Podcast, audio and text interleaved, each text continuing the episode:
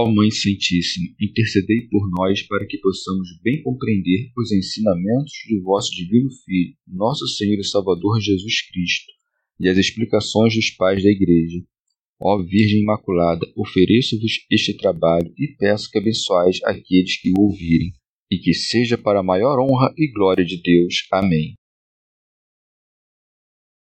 Senhor Onipotente, purificai o meu coração e os meus lábios vós que purificastes os lábios do profeta Isaías com carvão em brasa, e dignai-vos, por tal modo, purificar-me com a vossa misericórdia, para que possa dignamente anunciar o vosso santo Evangelho. Por Jesus Cristo nosso Senhor. Amém. Senhor, abençoai-me. Que o Senhor resida no meu coração e nos meus lábios, para que anuncie digna e convenientemente o seu Evangelho. Amém. Evangelho de Nosso Senhor Jesus Cristo, segundo São Lucas. Missão dos Doze.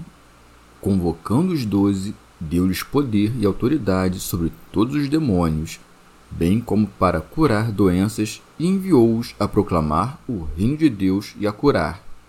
E disse-lhes: Não leveis para a viagem nem bastão, nem alforge, nem pão, nem dinheiro, tampouco tenhais duas túnicas. Em qualquer casa em que entrardes, permanecei ali até vos retirardes do lugar. Quanto àqueles que não vos acolherem, ao sairdes da cidade, sacudi a poeira de vossos pés em testemunho contra eles. Eles então partiram, indo de povoado em povoado, anunciando a boa nova e operando curas por toda parte. Comentários dos Pais da Igreja São Cirilo convinha que os ministros estabelecidos para difundir os sagrados ensinamentos pudessem realizar milagres e, pelos próprios efeitos deles, serem reconhecidos como ministros de Deus.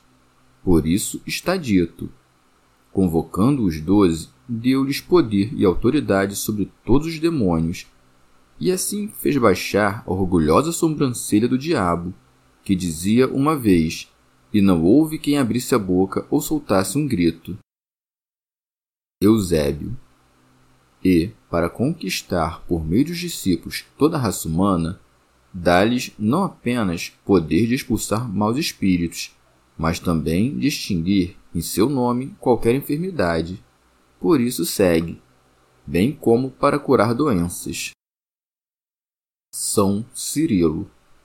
Considera aqui o divino poder do Filho, que não cabe em nenhuma natureza corpórea. Os santos, afinal, tinham o poder de operar milagres não por sua natureza, mas pela participação no Espírito Santo. Além disso, estava fora do alcance deles conceder aos outros o seu poder. Como poderia, afinal, uma natureza criada ter algum domínio sobre os dons do Espírito? Mas o nosso Senhor Jesus Cristo, Deus que era, por sua natureza, comunica esta graça aos que queira, não invocando sobre eles uma virtude estranha, mas infundindo-lhes o poder dos seus próprios tesouros. São João Crisóstomo.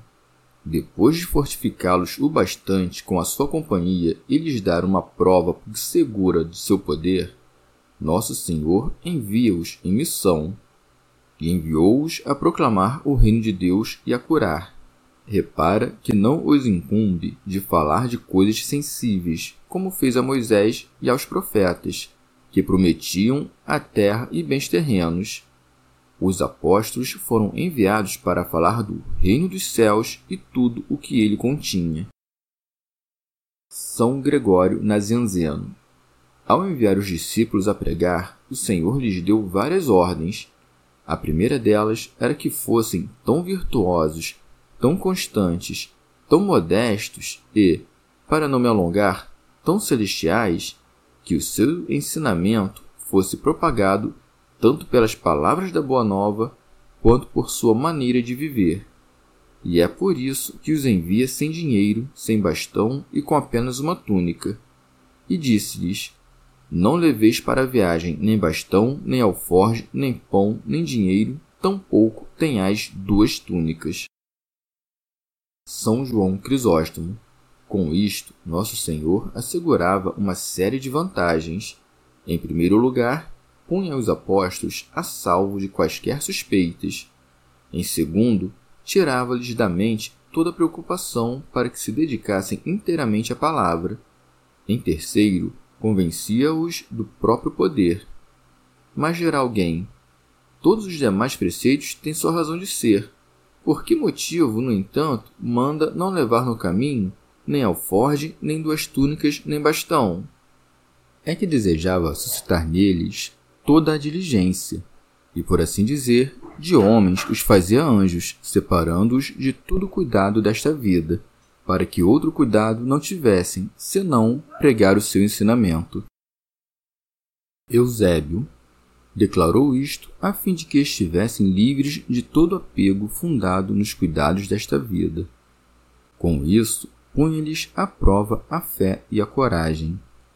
E eles, com efeito, ao ouvir dentre os mandamentos o de levar a vida na extrema pobreza, não se esquivavam do que lhes é mandado.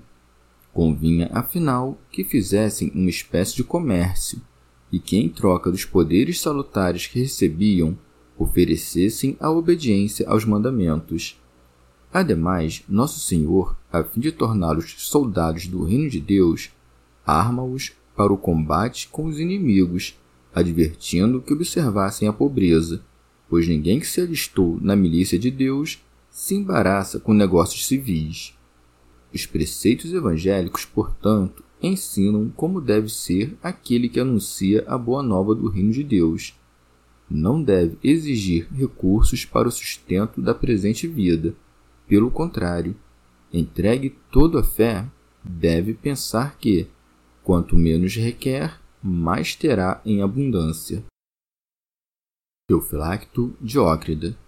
Envia-os assim como mendigos, proibindo-os de levar consigo nem pão nem nada dessas coisas de que a maioria tem necessidade.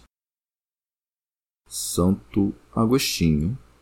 Ou ainda, o Senhor não quis que os discípulos possuíssem e levassem estas coisas, não porque não fossem necessárias à manutenção da vida, mas porque desejava ensinar ao enviá-los que esses bens lhes deviam ser oferecidos por aqueles que, ouvindo da sua boca o Evangelho, abraçassem a fé.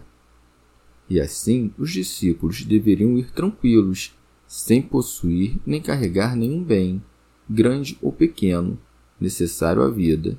E em São Marcos, Nosso Senhor lhes ordena que não levem nada para o caminho, senão somente um bastão, mostrando assim que os fiéis deveriam suprir as necessidades dos ministros de Deus, que não requeriam nada de supérfluo. Ora, o nome de bastão significa esse poder de receber dos fiéis o sustento. Ordenou-lhes que não levassem nada para o caminho, senão somente um bastão. Santo Ambrósio. Os que assim quiserem podem também depreender que esta passagem visa apenas a formar uma disposição interior espiritual, que deve estar despojada da carne como que de uma vestimenta, não apenas rejeitando o poder mundano e menosprezando as riquezas, como também abdicando-se de toda a sedução da carne. Teofilacto Diócrida. Alguns entendem que, ao dizer para os apóstolos não levarem nem alforge, nem bastão, nem duas túnicas, ordena que não entesourem, isto é, o que significa o alforge, que reúne grandes quantidades, que não se deixem dominar pela ira ou pela aflição de espírito. Este é o significado do bastão. Nem sejam dissimulados nem de coração duplo, e isto é o que representam as duas túnicas. São Cirilo. Mas dirá alguém, de onde lhes virão as coisas necessárias? E para isso logo acrescenta, em qualquer casa em que entrardes, permanecei ali até vos retirardes do lugar. Como a dizer, contentai-vos com as recompensas dos vossos discípulos, que, em troca dos bens espirituais que de vós receberem, olharão por vós. Mandou permanecerem na mesma casa para não magoarem um anfitrião trocando de casa, nem levantarem sobre si a suspeita de gula ou leviandade. Santo Ambrósio. O Salvador considera impróprio de um pregador do reino dos céus correr de casa em casa e assim infringir as leis invioláveis da hospitalidade. Mas, como a hospitalidade lhes é devida, caso não sejam acolhidos, manda sacudir o pó e sair da cidade. Quanto àqueles que não vos acolherem, ao sairdes da cidade, sacudi a poeira de vossos pés em testemunho contra eles. São Beda. O pó é sacudido dos pés dos apóstolos em testemunho do seu trabalho, como prova de que entraram na cidade e de que a palavra de Deus chegou até aqueles homens. Ou ainda, o pó é sacudido porque não aceitam nada, nem mesmo alimento, daqueles que tenham rejeitado o Evangelho. São Cirilo. Pois é improvável que quem despreza a palavra e o Pai, Senhor da casa, se mostre benévolo aos seus servos ou lhes peça a sua bênção. Santo Ambrósio. Ou ainda, Nosso Senhor ensina que não deve ser pequena a recompensa da boa hospitalidade. Devemos não apenas dar a paz aos anfitriões, como também livrá-los de quaisquer delitos de leviandade terrena, que por acaso escureçam as suas vistas, fazendo-os receber em sua casa os rastros da pregação apostólica. São Beda. É necessário evitar o convívio dos que, com infiel descaso, ou ainda de propósito, desprezam a palavra de Deus, e, ao afastar-se deles, sacudir a poeira dos pés, para que o rastro da alma pura não seja contaminado pelos atos da vaidade, comparáveis ao pó. Eusébio depois que o Senhor armou os seus discípulos com as virtudes divinas e os conselhos da sabedoria como verdadeiros soldados de Deus, mandou-os como professores e médicos aos judeus. Eles passaram a agir conforme a missão que lhes fora confiada. Por isso segue.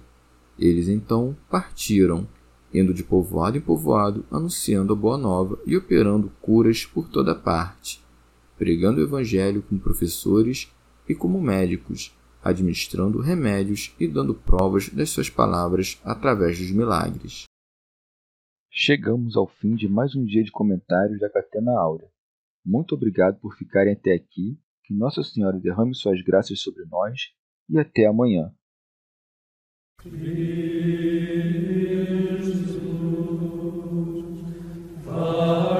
Jesus,